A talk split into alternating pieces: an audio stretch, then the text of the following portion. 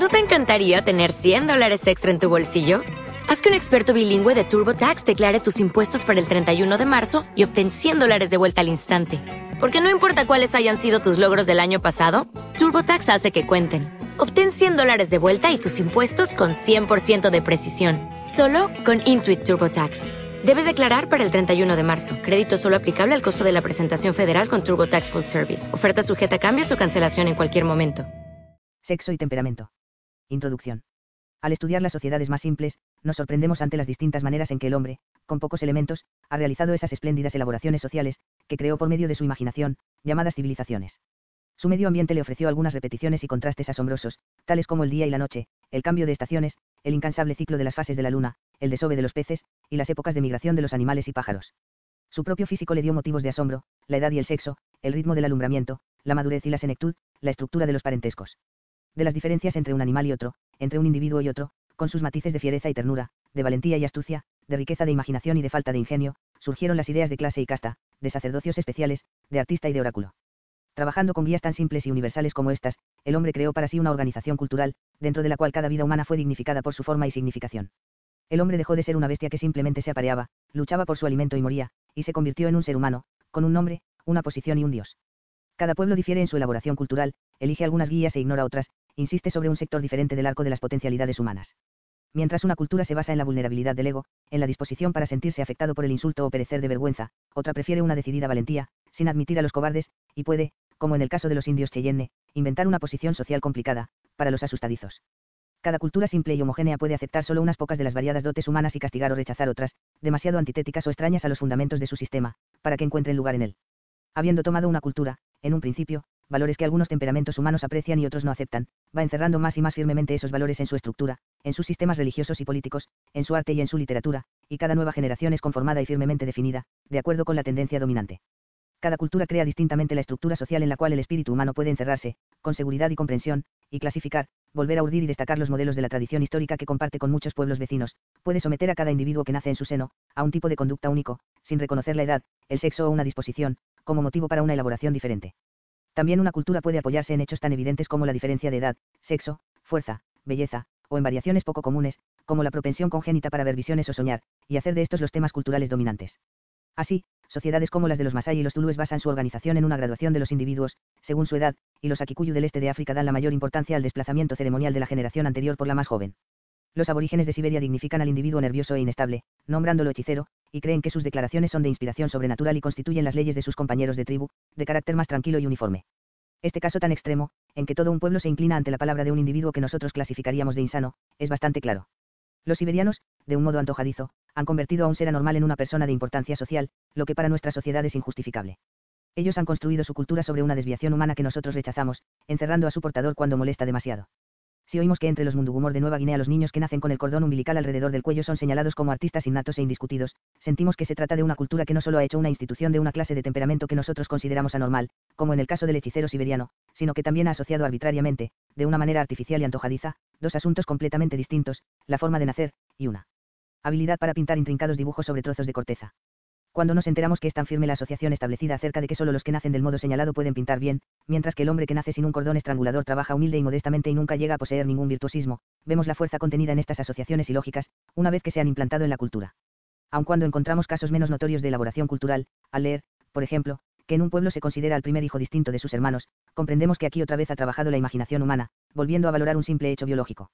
aunque nuestra propia tradición histórica nos indica que el que nace primero es naturalmente un poco más importante que los otros, cuando oímos que, entre los maori, el primer hijo de un jefe es tan sagrado que solo ciertas personas pueden cortar sus rizos infantiles sin peligro de muerte por el contacto, reconocemos que el hombre ha considerado el accidente del orden del nacimiento y ha fundado sobre él una superestructura de jerarquías. Nuestra superioridad crítica y nuestra habilidad para reírnos de estos vuelos imaginativos de la fantasía, que ven en el que nació primero o último, en el séptimo hijo del séptimo hijo, en los mellizos, o en el niño nacido dentro de una membrana, a un ser especialmente dotado con poderes preciosos o maléficos, permanecen imperturbables. Pero si nos volvemos de estas elaboraciones primitivas y evidentes, a creencias que nosotros compartimos con pueblos primitivos, en las que no somos ya espectadores, sino donde estamos profundamente complicados, nuestra superioridad crítica desaparece. No cabe duda de que es puramente antojadizo el atribuir habilidad para pintar a los que nacen con el cordón umbilical alrededor del cuello, o el don de escribir poesía al que nace mellizo. La elección de líderes o voceros entre los temperamentos anormales o poco comunes, que nosotros clasificaríamos de insanos, no es completamente arbitraria, se basa al menos en una premisa muy diferente, al seleccionar una potencialidad natural de la raza humana que nosotros no destacamos ni honramos Pero la insistencia sobre infinidad de diferencias innatas entre hombres y mujeres, muchas de las cuales no muestran más relación inmediata con los hechos biológicos del sexo que la que revela, por ejemplo, la supuesta conexión entre la habilidad de pintar y la forma en que se nace, y otras diferencias que muestran una congruencia con el sexo que no es universal ni necesaria, como el caso en que asocia la epilepsia con el don religioso, no las contemplamos sin embargo como una creación antojadiza de la mente humana, que se empeña en dar significado a la nueva existencia. Este estudio no tiene por objeto descubrir si hay o no diferencias reales y universales entre los sexos, ya sean cuantitativas o cualitativas.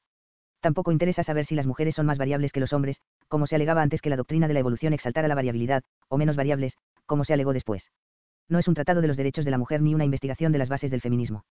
Es, simplemente, el relato de cómo tres sociedades primitivas han agrupado sus actitudes sociales hacia el temperamento en relación con los hechos muy evidentes de las diferencias entre los sexos. Estudié este problema en las sociedades simples, porque aquí encontramos el drama de la civilización en pequeño, una sociedad microcosmo, parecida en especie, pero diferente en tamaño y magnitud que los de las complejas estructuras sociales de los pueblos dependientes, como los nuestros, de una tradición escrita y de la integración de un gran número de tradiciones históricas antagónicas. He estudiado este asunto entre los plácidos montañeses árabes, los fieros caníbales mundugumor y los elegantes cazadores de cabezas de Chambuli. Cada una de estas tribus tenía, como toda sociedad humana, el problema de las diferencias de los sexos, tema importante en el plan de la vida social, que cada una de estas tres tribus desarrolló de diferente manera. Comparando la forma en que han destacado las diferencias entre los sexos, es posible profundizar nuestros conocimientos acerca de qué elementos son elaboraciones sociales, originalmente ajenos a los hechos biológicos del género de los sexos. Nuestra propia sociedad hace amplio uso de tal elaboración.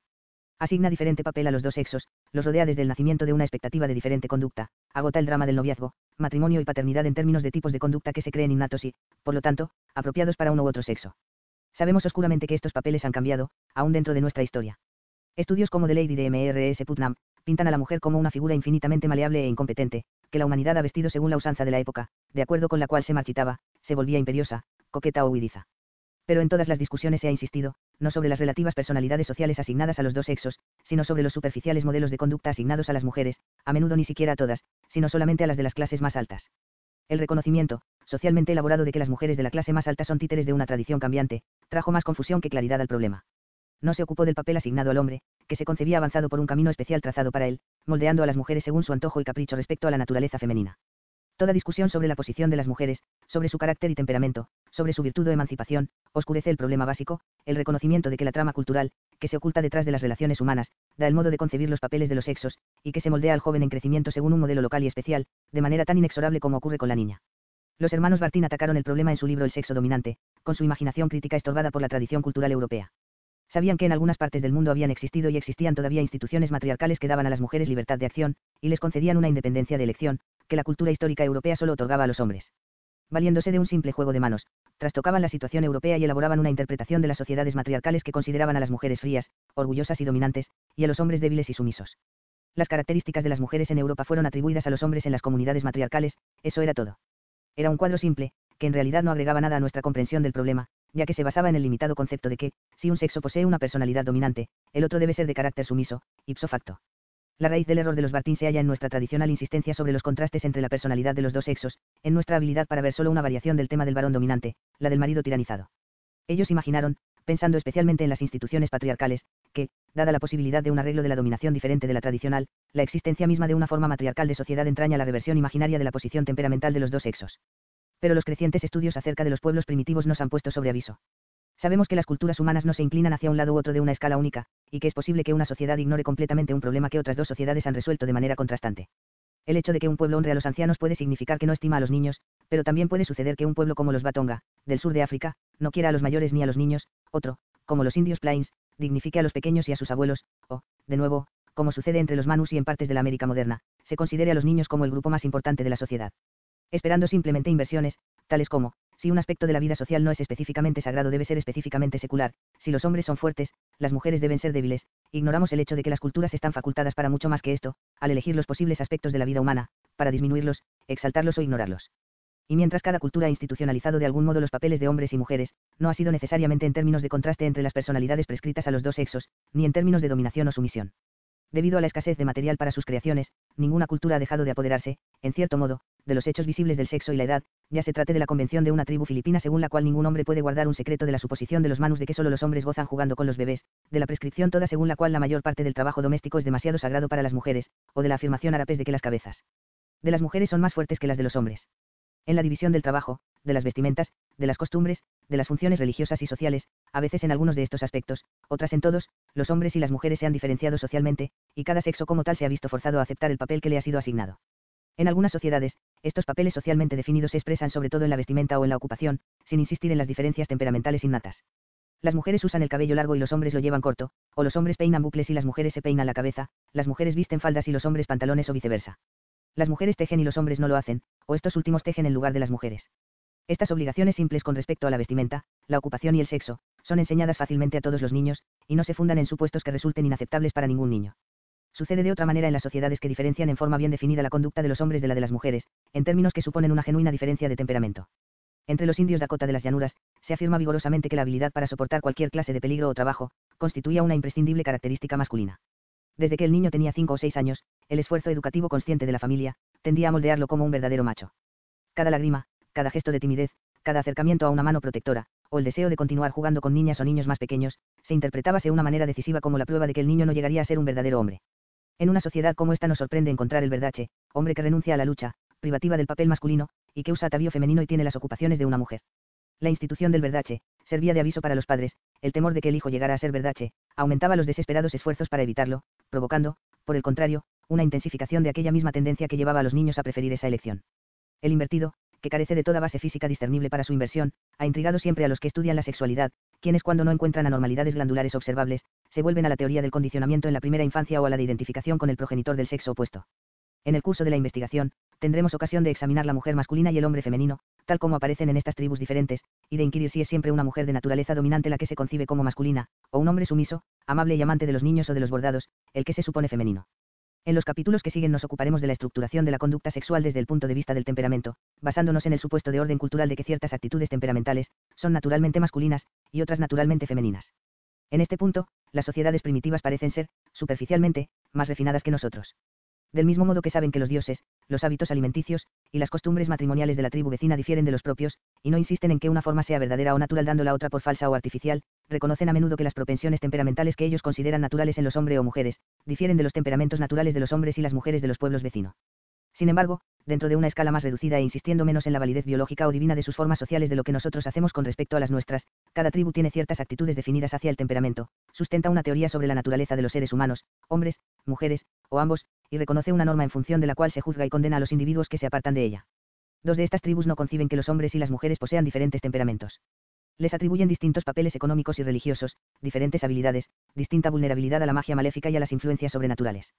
Los árabes creen que pintar con colores solo es apropiado para los hombres, y los mundugumor consideran la pesca tarea esencialmente femenina. Pero carecen de toda noción de que los rasgos temperamentales que indiquen dominación, valor, agresividad, objetividad y maleabilidad, están indisolublemente asociados con un sexo como opuesto al otro.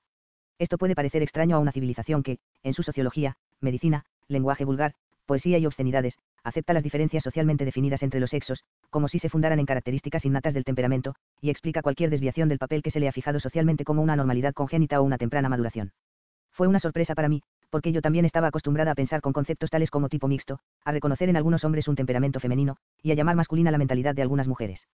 me impuse como problema el estudio del condicionamiento de las personalidades sociales de los dos sexos, con la esperanza de que esta investigación arroje alguna luz sobre las diferencias entre los mismos. Yo compartía la creencia general en nuestra sociedad de que había un temperamento natural correspondiente a cada sexo, que podía, en casos extremos, deformarse o alejarse de su expresión normal. No sospechaba que los temperamentos que consideramos innatos en un sexo, podrían ser, en cambio, meras variaciones del temperamento humano, a las cuales pueden aproximarse por su educación, con más o menos éxito según el individuo, los miembros de uno o de los dos sexos.